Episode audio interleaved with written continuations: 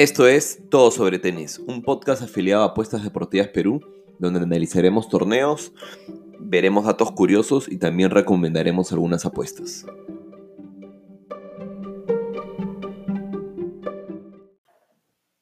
Hola familia, ¿qué tal? Soy Rodrigo y como les comenté en el, primer episodio de este, de este nuevo podcast todo sobre tenis. Hoy día vamos a revisar y analizar el US Open. De repente el, episodio de hoy día dura un poco más porque en verdad cuando me he metido a, hacer la investigación sobre el torneo hay muchísima información por muchísima información interesante y valiosa que creo que podemos compartir. Eh, yo creo que el capítulo lo vamos a ir primero en una previa del 2018, una previa cortísima del, del, del, torneo del 2018 como para saber cuáles fueron los highlights de ese torneo, quiénes podrían estar defendiendo puntos eh, importantes. Y en una segunda etapa del episodio creo que vamos a tocar también brevemente eh, de las, de las incidencias o de los resultados eh, que nadie se esperaba de la clasificación del US Open que termina mañana viernes, o dependiendo de cuándo estén, cuando estén escuchando esto ya habrá terminado. Y por último ya entraremos a analizar el, el, el torneo de este año que empieza el lunes y empieza en un par de días eh, la forma de analizarlo, lo que voy a hacer es, voy a ir por los ocho primeros sembrados del torneo y vamos a un poco conversar eh, en qué estado creo que está viniendo cada uno de ellos y cuáles son sus opciones de acuerdo al cuadro que les ha tocado, que ya el cuadro también lo lanzaron hoy día. Y al final del capítulo les dejaré dos apuestas que creo eh, tienen una muy buena cuota y van a ser un par de apuestas de largo plazo para el torneo, así que nada, si están interesados, espero que puedan escuchar todo el capítulo y, llegar hasta el final para, para que escuchen esas, esas dos apuestas que creo que están, están bastante buenas. Así que, bueno, nada, eso, eso es lo que va a ser el capítulo y comenzamos con el, con el análisis. Como comentamos, lo primero que vamos a revisar ahora en el episodio de hoy es un poco de los resultados del año pasado, ¿no? Eh, y algunas de las incidencias del año pasado. Yo creo que vamos, como les dije, vamos a tratar de ser breves porque en hay muchísimo por conversar el día de hoy. Lo primero es que el torneo se lo llevó eh, Djokovic en una final, creo, bastante cómoda contra Del Potro. Eh, que de hecho Del Potro venía de salir de lesión y realmente la carrera que tuvo en este torneo sorprendió a todos y me acuerdo de haber estado hinchando porque Del Potro este, pudiera dar más batalla en esa final, que al final se le vio a Del Potro bastante lesionado, bastante cansado, bastante, bastante eh, fastidiado. Por lo que Djokovic defiende muchísimos puntos. Las semifinales fueron del Potro Nadal y Djokovic Nishikori. Por un lado, Nishikori también sorprendió porque es una de las pocas semifinales a las que ha llegado. Y por otro lado, Nadal se retiró. ¿Por qué se retiró? Se retiró porque venía de un partido de cuartos de final con Tiem, eh, donde Nadal logró llevárselo por 3 a 2, pero que duró casi 5 horas. Y recuerdo que fue un partido este, a morir, verdad, con un 6-0 en el primer set para Tiem luego Nadal llevándose los dos siguientes sets, luego creo que fue un tiebreak en el cuarto set para Tiem y se fueron al, quinto set que terminó siendo eh, en donde Nadal terminó llevándose ese quinto tiebreak. Este, sin embargo, recuerdo que Tiem tuvo todas para llevárselo, eh, algunas cosas más sobre el torneo, sobre el torneo del año pasado es, que, y que es importante mencionar ahora es lo de Federer, ¿no? Recuerdo que Federer perdió en cuarta ronda, si no me equivoco, y perdió contra Milman en un partido que perdió 3 a 1. Y que perdió 3 a 1 porque a Federer se le vio realmente agotado, se le vio que el calor y el, o el extremo calor en verdad que se vive este, lo mató. Recuerdo que, que, fue uno de los primeros partidos de Federer en el Arthur Ashe, pero con la cancha cerrada, con el techo cerrado, eso, eso ese cambio de, ese cambio de escenario puede que, lo haya, puede que lo haya fastidiado bastante porque al cerrar el techo hace que el, que el ambiente del estadio sea mucho más cargado, mucho más húmedo, mucho más pesado e inclusive hasta de, hasta de más calor, ¿no? Entonces, eso por el, por el torneo pasado. Eh, ahora quería contarles un poquito sobre la fase de clasificación de este año. La, fase de clasificación de este año en hombres acaba el día de mañana, viernes. De hecho, hay varias sorpresas, creería yo, este, que se han dado y, algunas cosas interesantes que vale la pena mencionar, ¿no? Eh, por un lado, tenemos dos colombianos a punto de meterse al, a la primera ronda del, del, US Open, cosa que, cosa que no pasaba creo que hace muchísimo, muchísimo tiempo. Tenemos a Galán y a Santiago Giraldo, ¿no? Galán es un joven este, que recién está irrumpiendo, eh, eh, está irrumpiendo en la ATP, puesto 200 ahorita. Eh, Galán vino a Lima a los Juegos Panamericanos, me acuerdo que hizo partido de dobles que jugó con Alejandro González. Este, y bueno, nada, estando sus primeros pasos, ha ganado sus dos partidos. De hecho, salió como no favorito en ambos. El partido pasado logró darle vuelta y ahora se, encuentra, se enfrenta a un, a un Barrer, el francés, que es puesto a 109, este, que viene también de pasar de dos rondas 2 a 1 bastante, bastante ajustadas, por lo cual yo creo que si bien dan súper favorito a, a, Barrer, creo que Galán podría llegar a tener algunas posibilidades, ¿no? Por otro lado, eh, tenemos a Giraldo, que ya es un competidor bastante mayor, ha sido un top 30, si no me equivoco, de la, de ATP. Un, lucho horna, por así decirlo, si lo comparamos con, con jugadores peruanos que, que, hemos tenido dentro de la ATP. Sin embargo, ya hace uno o dos años que viene, eh, en verdad, bajando cada vez más en el ranking, ahorita está 230, y realmente creo que nadie se esperaba que estuviera luchando por entrar a una primera ronda de, de US Open de nuevo, ¿no? Eh, tiene como rival a Mirza Basic, este, es un rival de, saque potente. Yo creo que el partido, este partido de cuotas están bastante parejas, creo que un 80, 90. Yo creo que Giraldo también podría llegar a dar eh, el, eh, el, batacazo acá, ¿no? Este, alguno de los otros, creo, comentarios o, cosas interesantes a, a resolver es Chung, el, coreano Chung, que por un momento llegó a ser casi top 10 del ATP. Este, inclusive, si no recuerdo, y me esperan un segundito porque lo voy a buscar, eh, creo que tuvo unas semifinales, no sé si fue, no, no recuerdo de qué Grand Slam fue. Voy a buscar a ver ahorita. Vamos a ver por acá.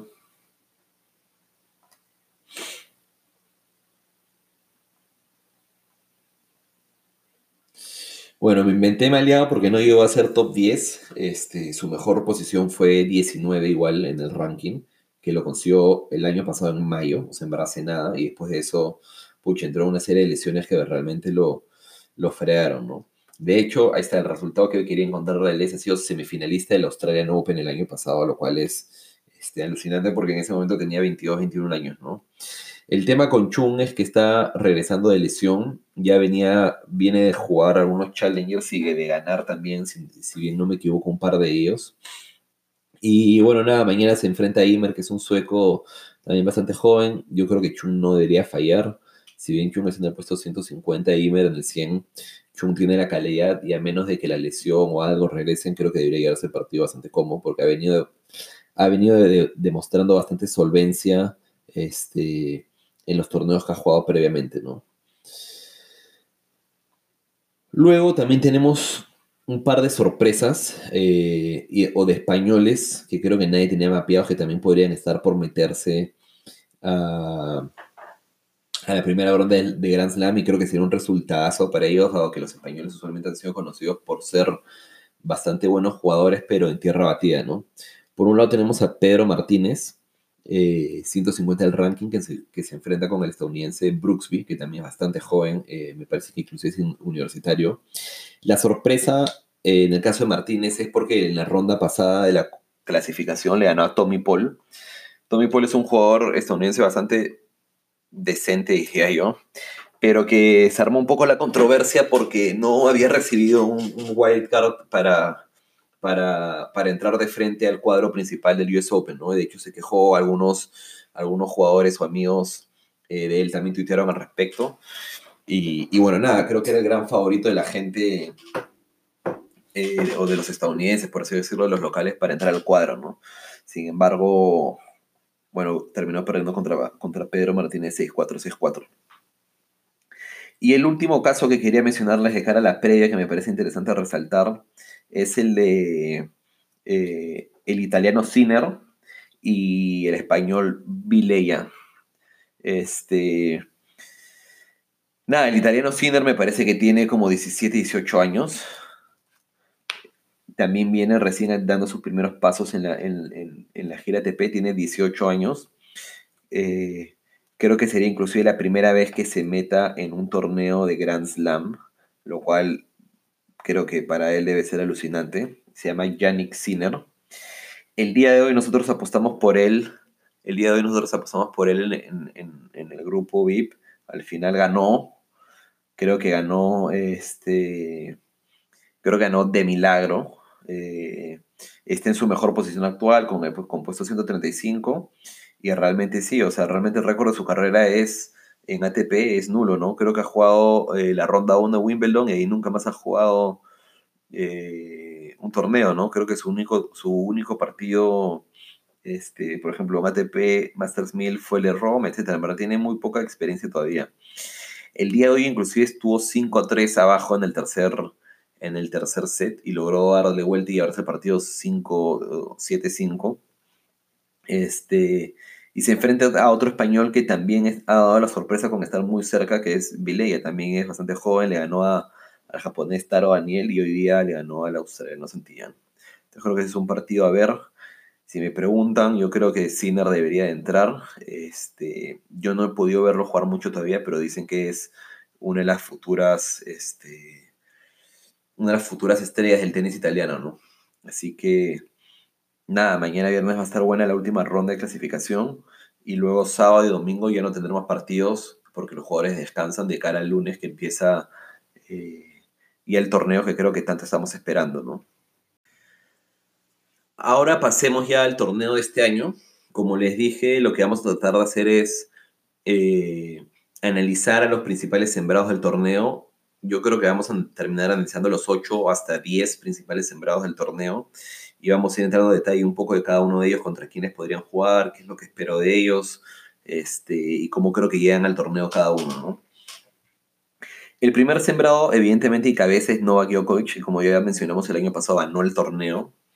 Eh, Djokovic viene de caer eh, en Cincinnati contra Medvedev.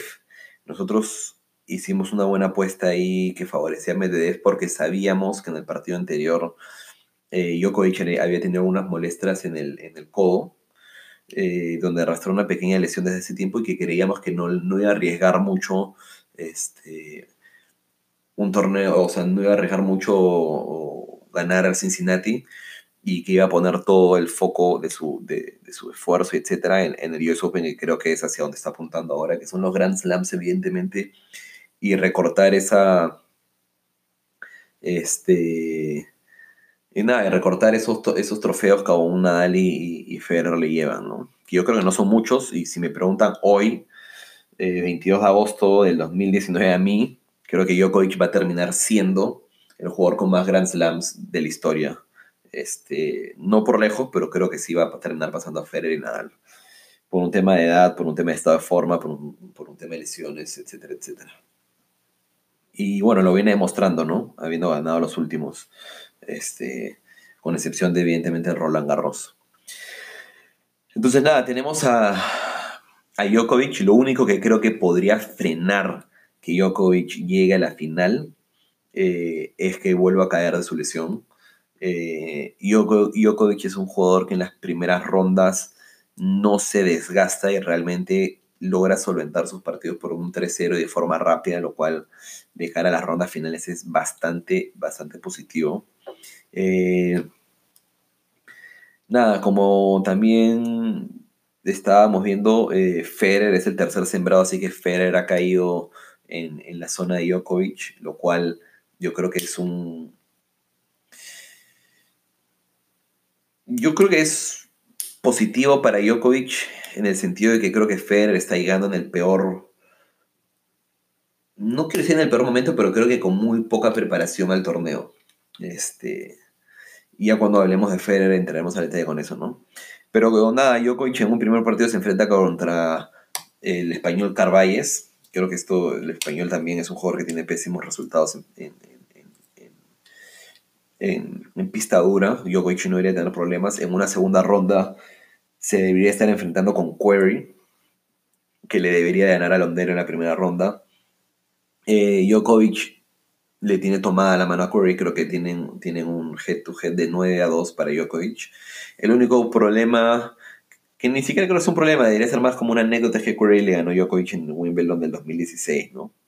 Este, eh, eso sería en tercera ronda. En cuarta ronda yo creo que le podría tocar a Djokovic jugar contra, contra Dusan Lajovic o contra Tipsarevic, uno de los dos que repito, no debería causar tampoco ningún problema para Djokovic.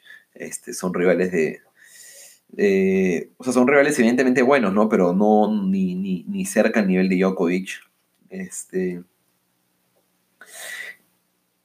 en cuartos de final debería estar jugando Djokovic contra, en ese espacio tenemos a Babrinka, tenemos a, a, a a Chardy, a Kepmanovic, a Deyer, a Anderson, y a Anderson, porque después ya se abre en el siguiente cuarto. Está difícil decirte, decir, creo, predecir quién podría llegar. Creo que el nivel está muy, muy similar entre todos. Creo que Anderson es un buen jugador en pista dura, pero regresa de lesión, así que realmente no sé en qué estado lo hará. Sé que ha estado, ha estado cambiando la fecha de retorno para llegar eh, al US Open. Entendía que ya debería haber regresado a las canchas y no lo ha hecho porque todavía no se sentía del todo cómo, ¿no? Se, se enfrenta a un jugador americano que es Vagda, que no puedo ni pronunciar su nombre porque es una wildcard, nunca había escuchado de él. Por ahí tenemos a Kepmanovic también, que es, es, una sorpresa, es una grata sorpresa, es, es bastante joven, ha sido número uno de, de juniors. Podría ser un Babrinka también, pero Babrinka en Cincinnati estuvo realmente lamentable y ya no es el mismo Babrinka evidentemente de siempre. O podría ser Hurkacz, así que realmente los veo a todos acá en un nivel bastante, bastante regular. No me atrevería creo a decir quién va a llegar, pero en todo caso, repito, no debería ser problema para Djokovic tampoco en, cuartos de final, ¿no? Eh, luego en semifinal ya podríamos estar teniendo a Djokovic jugar contra este quién está de este lado. Podríamos estar teniendo Djokovic jugar contra Medvedev, si no me equivoco, ¿ah? Sí, contra Medvedev tendría, podríamos estar teniendo un Djokovic-Medvedev eh, en cuartos de final, lo cual creo que sería un partido, este, nada, excelente, excelente. Djokovic le lleva, le lleva ventaja a Medvedev 3 a 2. Este, sin embargo, Medvedev le ha ganado dos veces este año, incluyendo este partido de la semana pasada, ¿no? Este es un partido interesante de, tocar porque justo hoy día escuchaba en un podcast de ATP Radio Tour, algo así, una pequeña entrevista al entrenador de Medvedev y le preguntan qué es, cuáles son esos dos aspectos en los que Medvedev ha venido trabajando este, muchísimo. Y comenta que lo primero ha sido la cabeza, está trabajando con un psicólogo hace tiempo, este, Miento, comenta tres cosas el entrenador. Lo primero, la cabeza venía, viene trabajando ya hace mucho tiempo con un, con un psicólogo deportivo. Este, lo segundo, el físico. Y creo que eso se ha notado clarísimo en, esas tres semanas de, gira americana en la que ha llevado dos finales. Y, ha llevado, perdón, a tres finales y se ha llevado la última evidentemente ya se le veía destruir cada partido y no sé cómo los ha podido solventar todos y, ganar. Este, y lo tercero es eh, eh, su saque de cara a atacar, ¿no? En verdad, en este partido de Cincinnati, el nivel de saque que ha tenido Medvedev, ha sido una locura. Inclusive en el partido con, con Gofan apostamos al, lower de aces de Medvedev porque venía siendo una auténtica locura. Y si es que fallaba el primer saque, luego te metía un segundo saque que era casi ace, este, y que estaba por encima de las 120, 130 millas por hora, que son casi 200 kilómetros por hora para un segundo saque, es una cosa alucinante. Este, personalmente creo que Medvedev, si no acusa el cansancio de estas últimas tres semanas, este, es clarísimo favorito en su cuadro para llegar a cuartos de final. Este, y nada, en cuartos de final se vería con Djokovic. Y yo creo que Medvedev podría ser, podría ser el rival más complicado para Djokovic de cara a la final. Porque si es que tenemos ya Djokovic en semifinales, eh, la respuesta clásica es decir que se enfrentaría a Federer en, la semifinal. Eh, el cuadro de Federer tampoco lo veo tan complejo, la verdad. A ver, tenemos a Federer por acá.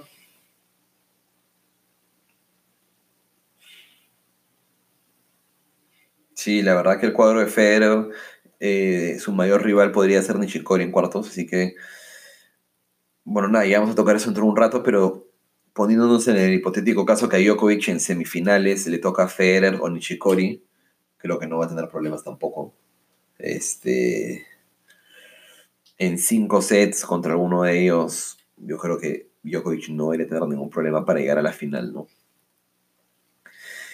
Y bueno, y en la final lo más probable, y ya abajo, es que, le toque jugando contra Rafa Nadal, que también vamos a analizar su cuadro dentro de, dentro de un momento.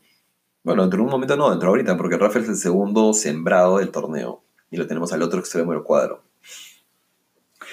Rafa Nadal empieza jugando contra Milman, el australiano que, que eliminó a Roger el año pasado. Este, me da un poco de pena por el australiano porque defendía eh, define cuartos de final o cuarta ronda y lo más probable al 99% es que caiga eliminado en esta primera ronda perdiendo muchísimos puntos, ¿no?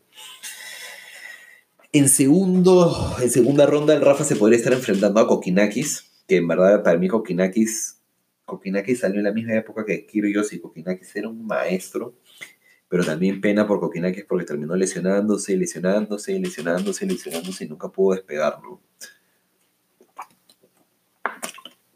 Así que no creo que tenga ningún problema tampoco. En una tercera ronda podríamos, podrían estar enfrentando con, con Verdajo, que se terminó retirando en Cincinnati, así que dudo que llegue en buen estado.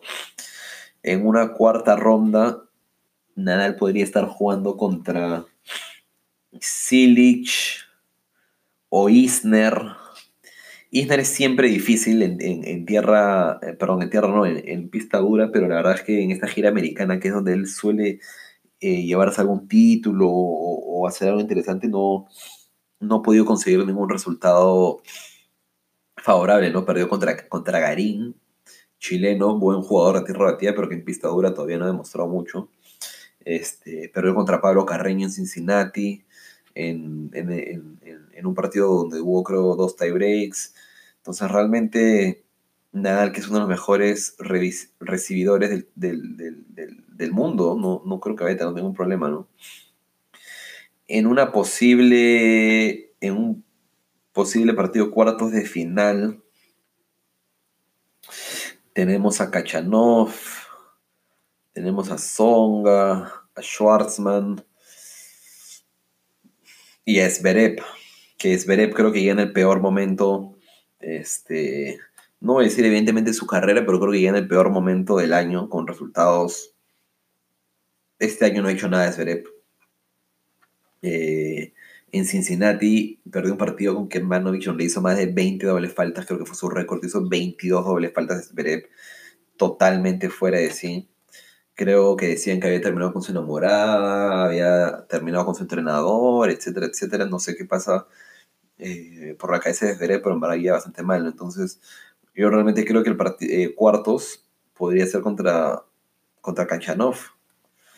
Y nada, Kanchanov es un buen jugador, pero no, no, no creo que todavía esté al nivel de, poder superar a Rafa. Y en verdad ahora que me pongo a pensar en, lo que venimos conversando sobre Djokovic y Nadal, en verdad, este, es como un poco jodido, por así decirlo, que año tras año en verdad los mismos y, cada vez tengamos menos esperanzas de que alguien venga a, romper como que el reinado de estos jugadores, ¿no? Pero todavía creo que no, no estamos en ese momento. De hecho, esta Next Gen ahora ha irrumpido algunos con fuerza, pero que todavía están un escalón por debajo, ¿no? Pero bueno, tendríamos a Nadal, este, tendríamos a Nadal jugando contra, contra Cachanov en cuartos y en semifinales lo más probable, así viendo rápido y por, y por sit y por, y por su posición de sembrado, es que juegue contra contra Dominic Thiem, Si es que gana, si es que gana Dominic Thiem, porque Tsitsipas tiene una, un camino durísimo que también vamos a conversar cuando lleguemos. Así que podría estar jugando contra Tiem, que es un siempre peligroso Tiem, pero que Tiem creo que tomó alguna mala decisión que nos benefició, pero decidió jugar el torneo que se juega en, Austria, Kitz, que lo campeonó, nunca lo había campeonado, nosotros apostamos a Tiem campeón, nos llegamos a una buena plata. Este, pero nada, en esta gira americana Tiem realmente no ha hecho mucho, ¿no? Eh, así que nada, yo creo que también el Rafa es un fijo en la final. Va a ser, creo, una final conocida. Eh, entre Djokovic y, Rafa. Rafa viene de ganar eh, el Masters 1000 de, de Montreal donde lo ganó bastante bien, creo, y sin mucho apuro, ganando a Medvedev en la final, pues cómodamente. Y realmente por el estado de forma, etcétera, que vienen todos los jugadores, yo creo que la final va a terminar siendo Djokovic Nadal sin mucho contratiempo, les diría yo, ¿no? Eh, si fuera en otro momento, quizás podrían dar sorpresas, pero ahorita por el estado de cada uno, creería que no. Eh, nada, como como les decía, por ejemplo, Tiem no ha hecho mucho en esta gira realmente americana. Inclusive han habido torneos que no ha, no ha jugado como, como el de Cincinnati, donde se retiró, ¿verdad? Ahora que me acuerdo, lo íbamos a ir a ver a Tiem en Cincinnati y se terminó retirando. Primero el dobles y después el singles también, ¿no? Y bueno, y en Montreal tampoco hizo mucho, le ganó a Shapovalov y luego perdió en la siguiente ronda, ¿no? Así que vamos a ver en qué estado llega Tiem al US Open, esperemos que bien, porque es un gran competidor. Pero bueno, nos vamos a, analizar a Roger. Roger es el tercero, el tercer eh, sembrado del torneo. No hay mucho que decir de Roger, evidentemente, dado que Roger es un maestro. Este, era mi sueño verlo jugar, dado que creo que no le quedan muchos años de competición. Como todos sabemos, Roger tiene 38 años, no se está haciendo más joven. Eh, y nada, Roger viene de una, de una final dolorosísima contra Djokovic en Wimbledon. Este, nada, que decir de esa final también de más de cuatro horas una final de más de cuatro horas donde inclusive tuvo puntos para campeonato en Wimbledon, lo cual hubiese sido alucinante. Creo que hubiese sido un sello interesantísimo e importantísimo para Federer de cara a sus, a sus últimos años. Este, pero nada, lamentablemente lo perdió y en la gira americana eh, jugó solamente dos partidos. Jugó dos partidos eh, el, de, el de Londero que lo pude ver, tuve la suerte, como les dije ya, que Fer decidió ir a Cincinnati por es un torneo que ha ganado muchísimas veces. Eh, la verdad es que Federer ganó con la ley del mínimo esfuerzo, como les comenté en el episodio pasado.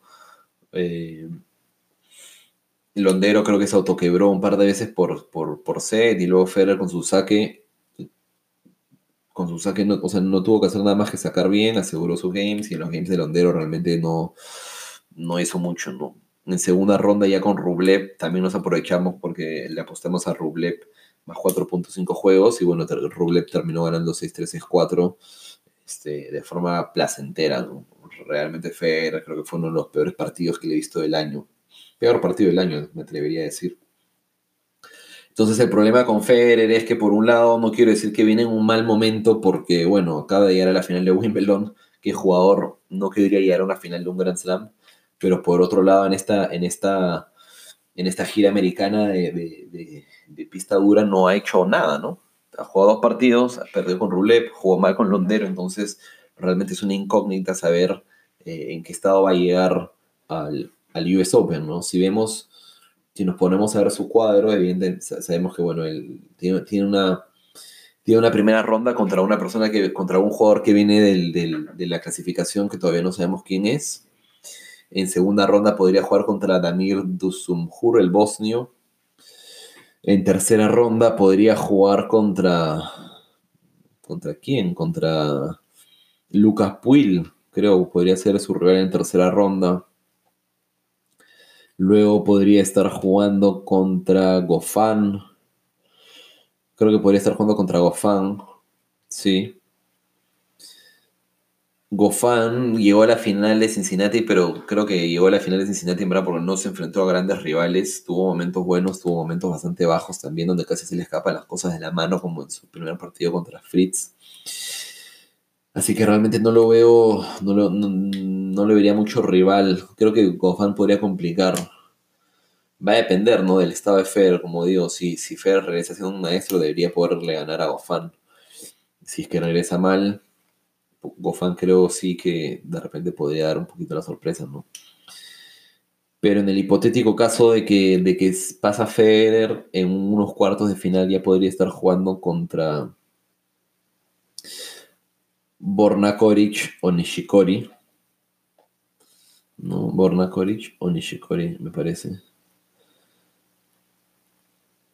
Y ahí estoy viendo este, el tema con el cuadro es que es súper, súper grande. Es difícil, es difícil inclusive analizar un poco.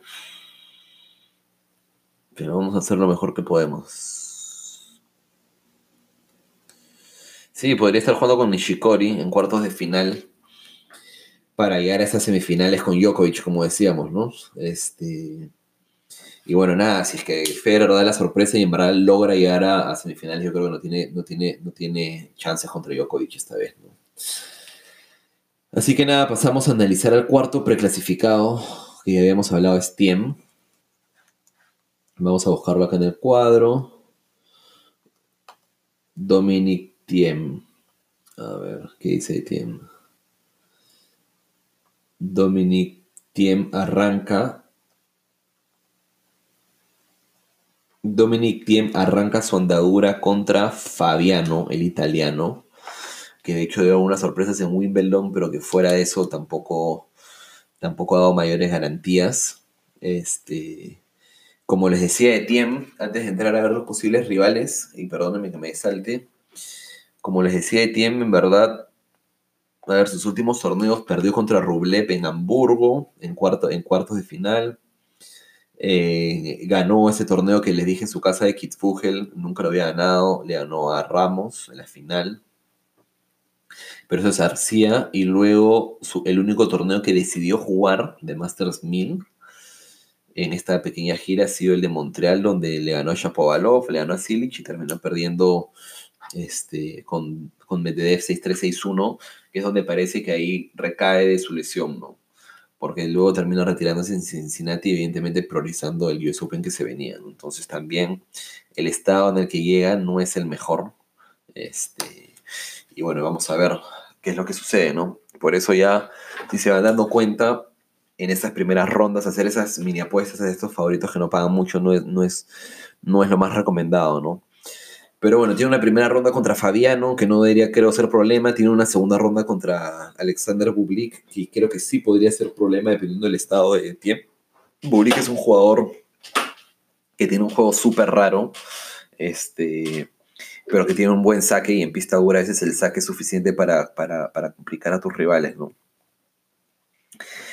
Eh, en una tercera ronda podría estar jugando contra mm, Kyle Edmund, podría ser, o Lorenzo Soneo, que también si es que hay eh, los dos... Mm, Edmund en, un tiempo pasado podría haber sido también un rival de temer, hoy en día no viene tampoco en su mejor momento en una segunda, tercera.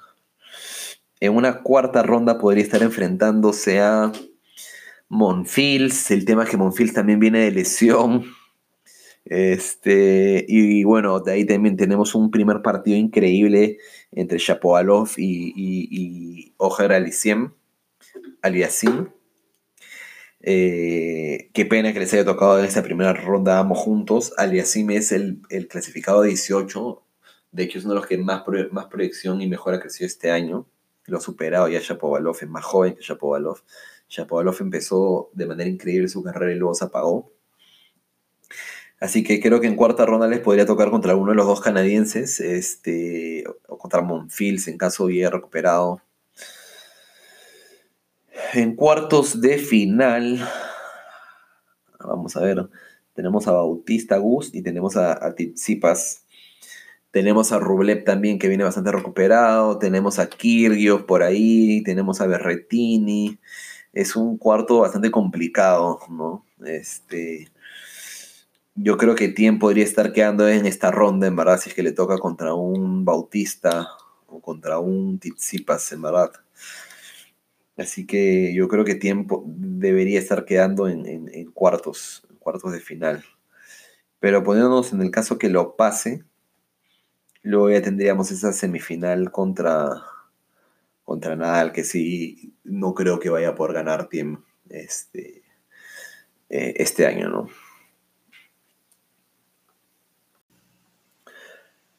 Vamos con el quinto clasificado ahora. El quinto clasificado es Medvedev. Una locura, está en su mejor, está en su mejor momento, en el mejor momento de su carrera.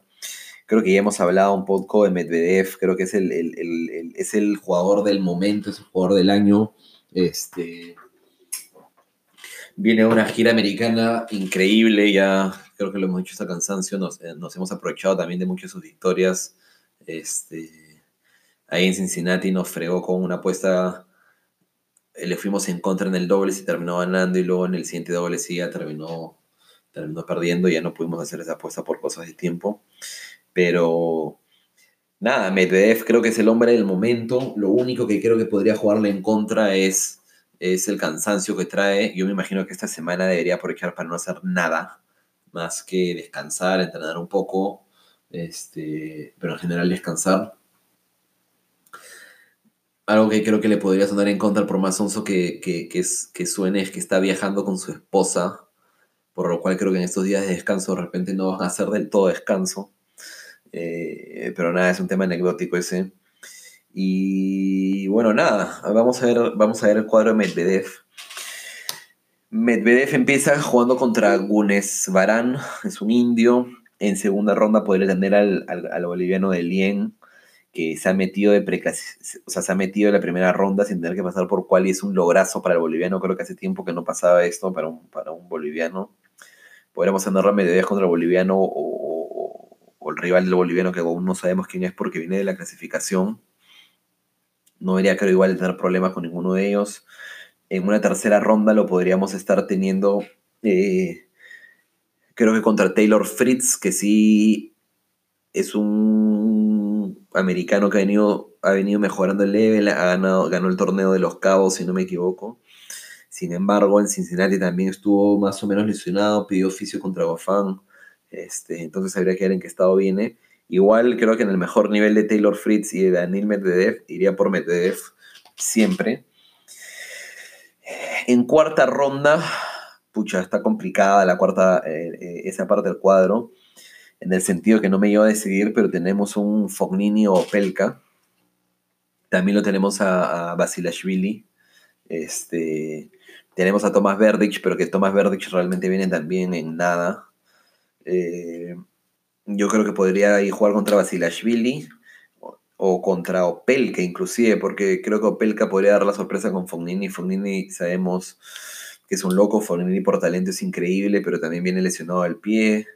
Eh, terminó perdiendo con Nadal, si no me equivoco, en el torneo este de Canadá y le dijo eh, que se sentía mal, que le dolía el pie, que era la lesión de siempre, etcétera, etcétera. Entonces creo que ahí por ahí Opelka con su super servicio podría dar la, podría dar la sorpresa. Y bueno, entre Opelka y Basilashvili, el tema con Basilashvili es que es un cañonero, este, sí que te puede ganar el partido rapidísimo puede perder también de forma bastante rápida, ¿no?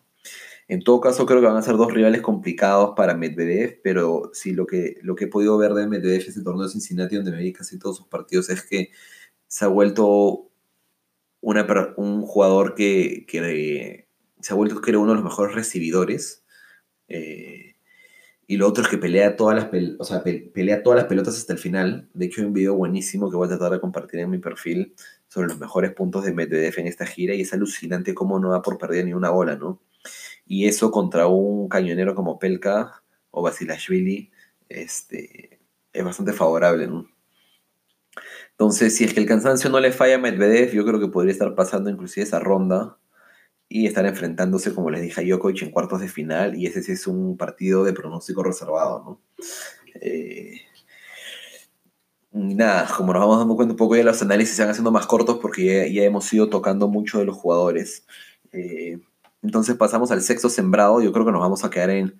Eh, creo que nos vamos a quedar en 8 o hacemos los últimos dos súper rápido, ¿no? Pero bueno, pasamos a Zverev. Zverev, como les dije, llega en un momento lamentable. Pena por Zverev porque es un jugadorazo.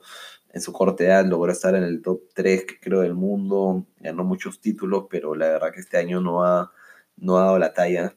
Y una primera ronda contra el bot de Macedonia, que también es siempre complicado. Creo que está Albot en el mejor año de su carrera también. Y en pista dura siempre bastante fregado. Entonces no, no, creo que vaya a ser un partido fácil para Zverev. Y la verdad es que yo no creo que Zverev pase tantas rondas. Este, y creo que hay muchos que están en la posibilidad de darle batalla a Zverev, ¿no? En una segunda ronda podría estar enfrentándose con Tiafo. Tiafo juega con Karlovic, que es una locura como Karlovic a sus 40 años sigue jugando Grand Slams. Este, pero nada, podría jugar contra Tiafo, Tiafo podría darle batalla. En una tercera ronda podría estar jugando contra Benoit Per, que tiene un juego alucinante. Este, Benoit Per también podría darle batalla. En una cuarta ronda podría estar jugando contra Kachanov o contra Schwarzman. Creo que los dos están en la capacidad también de darle batalla en el nivel en el que está. Entonces, Realmente no espero mucho de Zverev este torneo. Me gustaría personalmente que lo haga bien, pero por lo dicho, analizado y por sus últimos partidos, no creo que le vaya a ir tan bien, ¿no? Eh, pasamos a ver a Nishikori, que es el séptimo, el séptimo clasificado, el séptimo sembrado del torneo. Eh, vamos a ver dónde está Nishikori. Nishikori tiene una primera ronda, tiene dos primeras rondas que deberían ser súper accesibles. Una primera, una primera ronda contra un jugador de la clasificación y una segunda ronda contra Monteiro Clan. Ambos no deberían dar ningún problema. El único problema con Nishikori de los últimos Grand Slams es que en las primeras tres rondas se juega partidos de cinco sets y se complica y termina ganándolos, pero termina destrozado. Este, lo cual es una locura. Por eso yo tampoco, no, tampoco le voy a poner mucha fe a Nishikori, que viene de haber perdido con Nishioka no los confundamos. Eh, el segundo japonés. Este, no sé si porque ha preferido el US Open, no se quiso arriesgar, o si porque simplemente Nishioka le ganó de forma clara, ¿no? Entonces también, si me dicen algo, realmente no creo que Nishikori llegue a cuartos de final como debería llegar por, su, por la posición que tiene. Yo creo que podría dar la sorpresa. El tema es que sí tiene un cuadro bastante sencillo, creo, ¿no? Como les decía, primera ronda un clasificado, segunda ronda podría ser Monteiro Clan, tercera ronda podría ser Alex de Minaur, creo que va a ser Alex de Minaur, con Alex de Minaur sí podría complicarse, de Minaur es un australiano joven increíble, en verdad que llega a todo así tiene un juego alucinante, este... Si es que logra ganar la de Minaur, que yo creo que en verdad ahí podría quedar Nishikori, podría estar enfrentándose a Pucha, la verdad que esa parte del cuadro está bastante sencilla, porque tenemos a Koric, que viene de lesiones y lesiones y lesiones y tampoco levanta cabeza. Tenemos a Dimitrov, que no gana un partido hace un año. Tenemos a Jack Sock, Cueva, Harry, Raonic, nadie, en verdad, puro, puro, puro leve. Ahora que, ahora que lo veo de esta manera, si es que logra ganar la de Minaur, podría estar ya a cuartos de final. El tema ahí, el partido clave ahí va a ser de Minaur, en verdad. Y si no, de Minaur tiene para dar la sorpresa también y avanzar hasta cuartos, donde podría estar enfrentándose a, a, si llega también, o a Gofán. Interesante esta parte del cuadro. Creo que, creo que es una parte del cuadro que favorece bastante a, a Federer y a Nishikori que no vienen tan bien y que podrían estar avanzando algunas rondas por el nivel de sus competidores. Como octavo clasificado tenemos a Tizipas, Estefanos, para mí uno de los mejores pero lamentablemente tampoco viene en su mejor momento, qué bestia. En Cincinnati tuve la oportunidad de verlo jugar contra Struff, se le notaba a Estefano mal desde el inicio, con algunas molestias físicas y no tan concentrado, yo creo que no tan concentrado debido a justamente esas molestias físicas.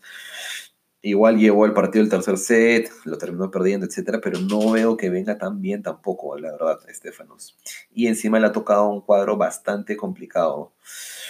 Vamos a ver contra, contra quiénes ha jugado antes de Cincinnati. Antes de Cincinnati jugó Montreal y perdió contra Hurcax en primera ronda. Mira, no ha ganado ningún partido en esos dos Masters Mills. y antes de eso jugó Washington y llegó a semifinales de Washington perdiendo contra Kyrgios en semifinales en el tiebreak del último en el tiebreak, en el tiebreak del último este, set. Antes de eso, Wimbledon perdió en primera ronda contra Fabiano, que dio la sorpresa, me hizo perder plata, recuerdo ese partido. Y la verdad es que no viene con tantos buenos resultados. ¿ah? En la gira. En la gira. De Graz no logró nada, en verdad perdió en primera ronda, segunda ronda, Wimbledon primera ronda. Y bueno, vamos a ver, vamos a ver cómo,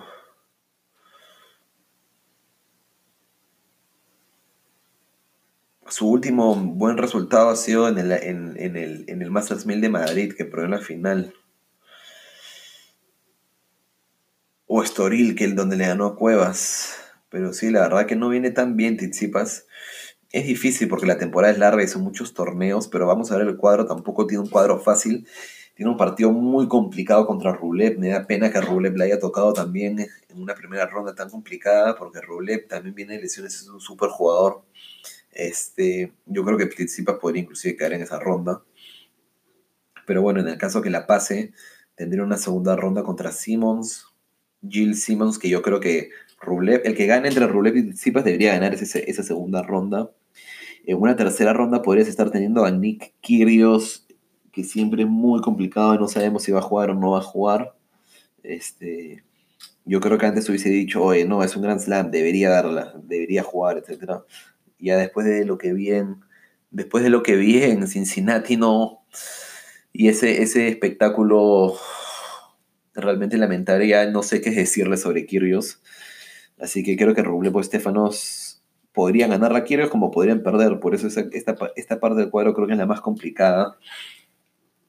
Después podríamos estar teniendo en una cuarta ronda, creo que es cuarta ronda, primera, segunda, tercera, sí, cuarta ronda, podríamos estar teniendo a Bautista, lo cual es, un top 10, es un jugadorazo. Este, creo que Bautista puede dar sorpresas. O contra Berretini. No, Berretini no, porque viene de lesión. Yo creo que podría ser una cuarta ronda contra Bautista. Y bueno, y luego un siguiente partido contra. Contra Tiem, en caso Tiem llegue, ¿no? a cuartos. Entonces realmente creo que está bastante complicado para Tizipas, me gustaría que pasen. Eh, y bueno, nada, creo que ese es el análisis, podríamos seguir, pero, pero ya se, va a hacer un poco repetitivo y no quiero que esto sea más largo porque ya veo que voy como en 40 minutos de grabación. Lo último que me añadiría, lo último que me gustaría añadir, perdón, sobre el torneo es que nada, los premios monetarios se siguen incrementando, han pasado de 25 millones a 28 millones 600 mil dólares. Este, lo cual creo que es una locura. Y para, y para finalizar, voy a dejar las dos apuestas que, que en verdad yo ya hice hace unos días, no había compartido todavía, pero creo que ahora, después de haber analizado el cuadro, tienen aún mucho mayor relevancia, ¿no? Y yo creo que la primera es que Nadal llega a la final. En esta apuesta yo le he hecho en B365. Este, B365 tiene el mercado. Cuando buscas ganador final, se te abre una opción de, de que dice G, rayita C. y eso es eh, uno, primero o segundo lugar. Entonces significa básicamente que el jugador llega a la final. Hoy en día veo que que esa, esa opción de que Nadal llegue a la final se está pagando en 3.25. Yo la pude conseguir en, en 4, una cuota de 4. Por Nadal estaba ganador del torneo 5, ahora está ganador del torneo 4. Eh, entonces voy, voy a meter, bueno, ya le metí yo, ¿no? Pero mi recomendación es un stake 3. Ah, ahora, ahora las voy a compartir igual. Eh, por Telegram antes de, antes de que inicie el torneo. Quiero que, quiero que, quiero que los que realmente estén interesados escuchen el podcast este, y me escriban también si están de acuerdo o no están de acuerdo, etc. Pero la primera va a ser un stake 3 a que Nadal llegue a la final. Como les dije, no creo que vaya a tener muchas complicaciones, a menos que pase algo de lesión o algo por el estilo, lo cual sería una pena. pero evidentemente desde arriba las apuestas. Bueno, es un stake 3 a que Nadal llegue a la final a cuota 3.25. Y la otra apuesta es un stake 6. Nos vamos a arriesgar, vamos a arriesgar un poco a que Djokovic llegue a la final. Este. Nos vamos a arriesgar con ese stake 6 a que Djokovic llegue a la final. Djokovic de campeón está a cuota 2.10. Y con la misma opción de que Djokovic llegue a la final, baja a 1.83. Entonces, si Djokovic llega a la final, estaríamos llevándonos 4.95 unidades con ese stake 6. Y si nada llega a la final, nos estaríamos llevando 6.75 unidades.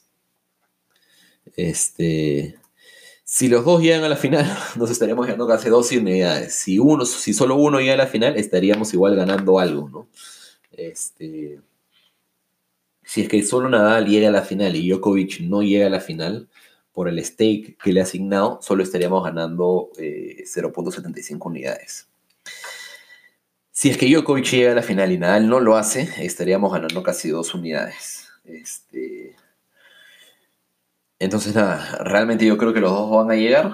En el caso que solo llegue uno, estaríamos ganando algo breve. Yo creo que es muy complicado que ninguno llegue, evidentemente todo puede pasar. Eh, en verdad el torneo, como ya les he contado, tiene condiciones muy raras este año en los cuales casi todos llegan lesionados, pero al final alguien tiene que ganar. Este... Y lo otro es que también esto nos va a permitir luego, en caso suceda o en caso de una semifinal, cubrirnos, porque lo más probable es que tengamos una semifinal eh, en partidos en los que Nadal y Djokovic sean favoritos. Este, podríamos cubrirnos, ya vamos a haber llegado el, llegado el momento, ¿no? Pero bueno, nada, esas son las dos apuestas. Lo único que me queda es despedirme, agradecerle a todos los que hayan llegado hasta el final.